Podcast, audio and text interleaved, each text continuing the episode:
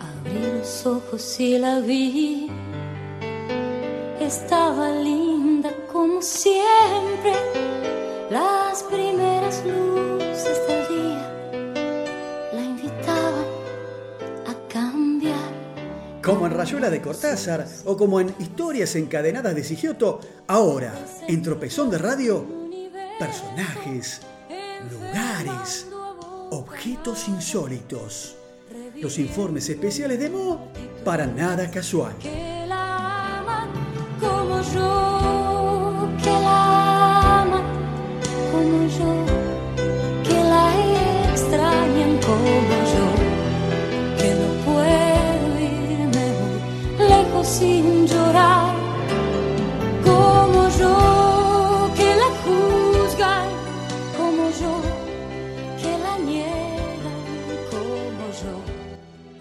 Bien, llegamos al cierre del programa de hoy, este tropezón de Radio 62. Y en esto de contar historias no tan conocidas de la ciudad de Buenos Aires, eh, les voy a contar hoy de este arroyo de casi 21,3 kilómetros que nace en la intersección de las calles Mármol y Coronel Lynch, al oeste de la ciudad de San Justo, aquí en el partido de La Matanza, provincia de Buenos Aires. El arroyo corre intubado mayormente bajo la avenida Juan B. Justo y atraviesa las comunas 6, 9, 10, 11, 14 y 15, recorriendo un total de 10 barrios. Era el límite entre la provincia y la capital, arrabal de malevos y pobreza. Alguna vez fue un arroyito sin pretensiones, de aguas claras, hasta que el crecimiento demográfico lo fue enturbiando. Aguas pestilentes y ratas del tamaño de gatos, guarida de malandras e inmorales. El arroyo, en sus crecidas, arrastraba consigo las miserables casillas de los ribereños y envenenaba el aire de la ciudad con los hedores del agua. A lo largo de la historia de este tortuoso romance entre el arroyo y la ciudad, se propusieron diferentes soluciones para que el Maldonado no siga desbordando sobre la ciudad, cuando la verdad es que Buenos Aires estaba desbordando sobre el arroyo Maldonado. Un canal navegable, un lago entubado, eh, bueno, ganó la última opción y se le puso un techo de asfalto con nombre de presidente al arroyo. Una obra atrevida. Querer dominar un curso de agua no es cosa fácil. Las obras se hicieron en tiempo récord y el arroyo desapareció junto con los límites entre el partido de Belgrano y la ciudad. En el año 2012 se inauguraron obras titánicas en el entubamiento del arroyo que multiplicaron la capacidad de drenado del agua de lluvia y del Maldonado.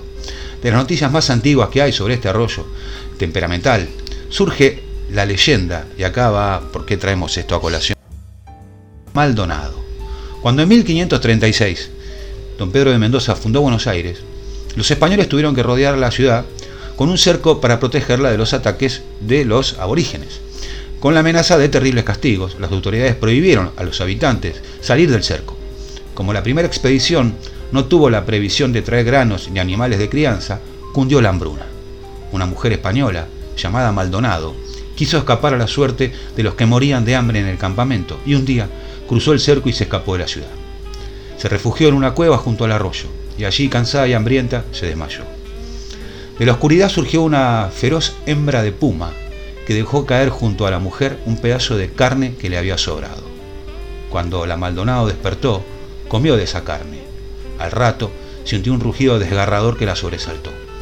Se asomó de la cueva y vio a la puma que estaba echada a punto de dar a luz. Como el parto parecía difícil, la Maldonado ayudaba a, la dolorida madre. Los rugidos del animal se convirtieron en mansos rezongos y terminó lamiendo cariñosamente a sus dos flamantes cachorros. La mujer permaneció quieta, mirando esa escena conmovedora. Poco después, los indígenas, los aborígenes, que merodeaban cerca del arroyo, se sorprendieron al ver a la mujer, la puma y sus crías, paseando juntas y de inmediato sintieron un gran respeto por esa mujer que no le tenía miedo a las fieras. Un día, en que la Maldonado caminaba sola, fue capturada por varios soldados españoles que se aventuraron en busca de alimentos. En la ciudad la enjuiciaron por haber traspasado el cerco de protección y la condena que le impusieron fue terrible. La ataron a un tronco al costado del arroyo para que se la comieran las fieras. Allí permaneció la Maldonado todo el día hasta la llegada de la noche. El rugido de un animal salvaje pareció anunciarle su terrible final. Luego vio la sombra de dos fieras trabándose en lucha y poco después una de ellas, la que había salido victoriosa, se le acercó con sus brillantes ojos de fuego. La mujer, que esperaba la muerte, sintió de pronto la caricia de una lengua áspera lamiéndole los pies. Al cabo de tres días, los españoles volvieron al arroyo encontraron a la mujer custodiada por una puma que los atacó en cuanto se acercaron. Tuvieron que hacer disparos al aire para ahuyentar al animal. La condena no se cumplió. Si las fieras no habían podido, ningún hombre lo intentaría. Desataron entonces a la Maldonado y la perdonaron. Al arroyo se lo conocía como el arroyo de la Maldonado y luego como lo conocemos hoy. Pero no se vayan, porque ahora viene la chapa, en Canciones con Historias. Nada casual. Los martes en la Freeway, tropezón de radio. Del lado de la vereda del sol, para que esa vainilla fresca algún día se convierta en mosaico.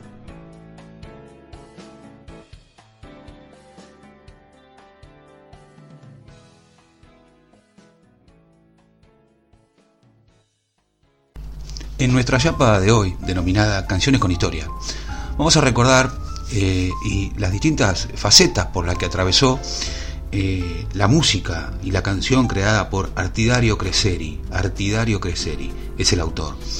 Artidario Creseri, a pesar de la popularidad de su canción, murió casi en la indigencia. Su canción es triste porque narra justamente sus sentimientos a partir de haber asesinado a su mujer y el nombre de la samba, de eso hablamos hoy, es en homenaje al abogado que lo defendió en el proceso penal. Pero antes de adentrarnos en la historia de Artidario Creseri, eh, la semana pasada, en esto de cuestiones secretas y no tan conocidas de Buenos Aires, habíamos hablado del navío Cap Polonio. Eh, bueno, justamente Juan Caruso y Rosquella hicieron un tango que se denominó Cap Polonio para pasar justamente en esa embarcación. ¿Y a qué viene a cuento respecto de la canción de hoy con historia? Porque Cap Polonio fue escrita en 1921 y en esa segunda parte el tango musicalizaba así. alma mía, porque te porque te embarcaste para ir tan lejos con otro amor. Cuando de noche a solas estés en las sombras del mar, dedicarle un recuerdo al que te quiso con tanto amor. Así sonaba Cap Polonio. Lo curioso es que esto fue en 1921, pero en 1922 Gardel Razano, compusieron una canción que se llamó El sapo y la comadreja. Y vaya curiosidad, qué similar suenan, ¿no? Escuchemos.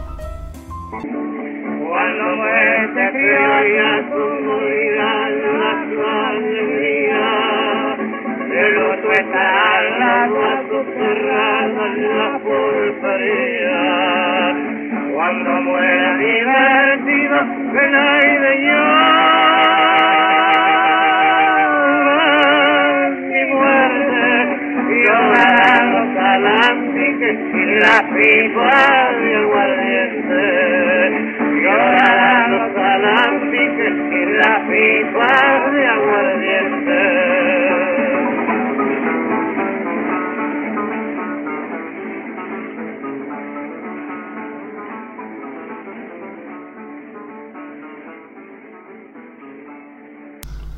Bueno, así las cosas, en un primer repaso tenemos que Cap Bolonio en el 1921, un tango, y El sapo y la comadreja en 1922, sonaban bastante parecidos musicalmente hablando.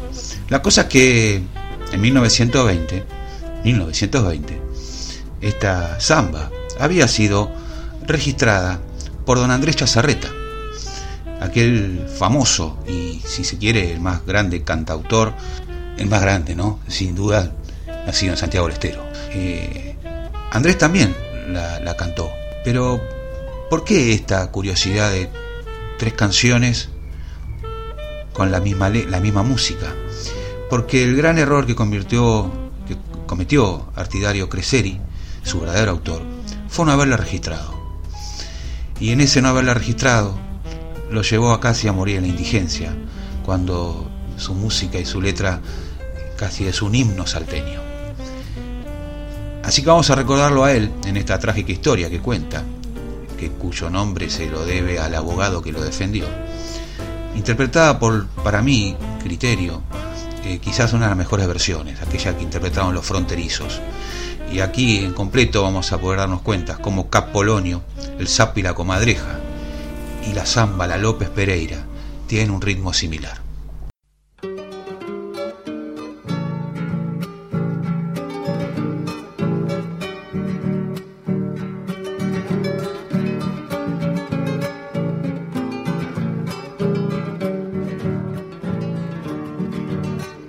adentro. Yo quisiera olvidarte, me es imposible, mi bien, mi bien. Tu imagen me persigue, tuya es mi vida y mi amor también. Y cuando pensativo yo solo estoy.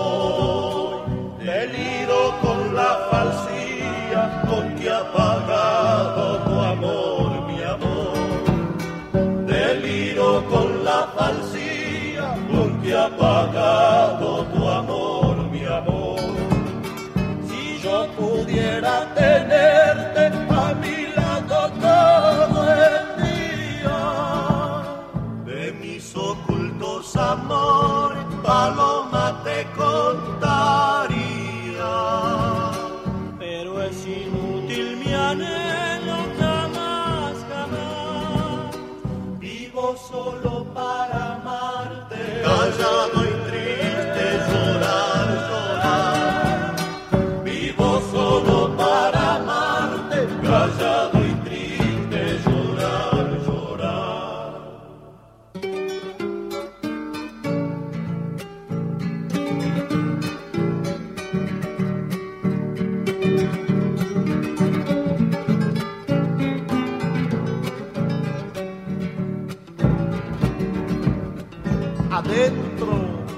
Me han dicho que no me quieres, pero eso no es un motivo. Me privas de tus miradas, mi alma sin ella no vivo. Voy a ocultarme a una selva solo a llorar. Pueda ser que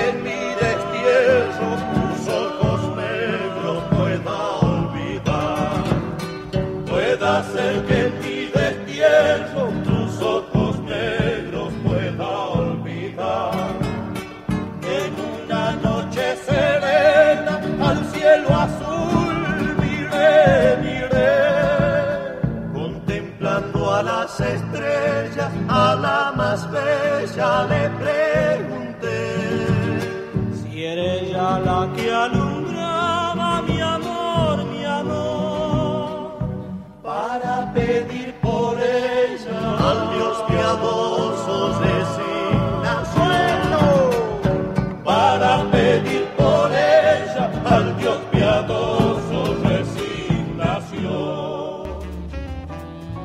Bien amigos, así pasó el capítulo de Tropezón de Radio número 62 en este martes del 2021. Y con esta curiosidad que le trajimos hoy, en esta de Canciones con Historia, la López Pereira y sus versiones.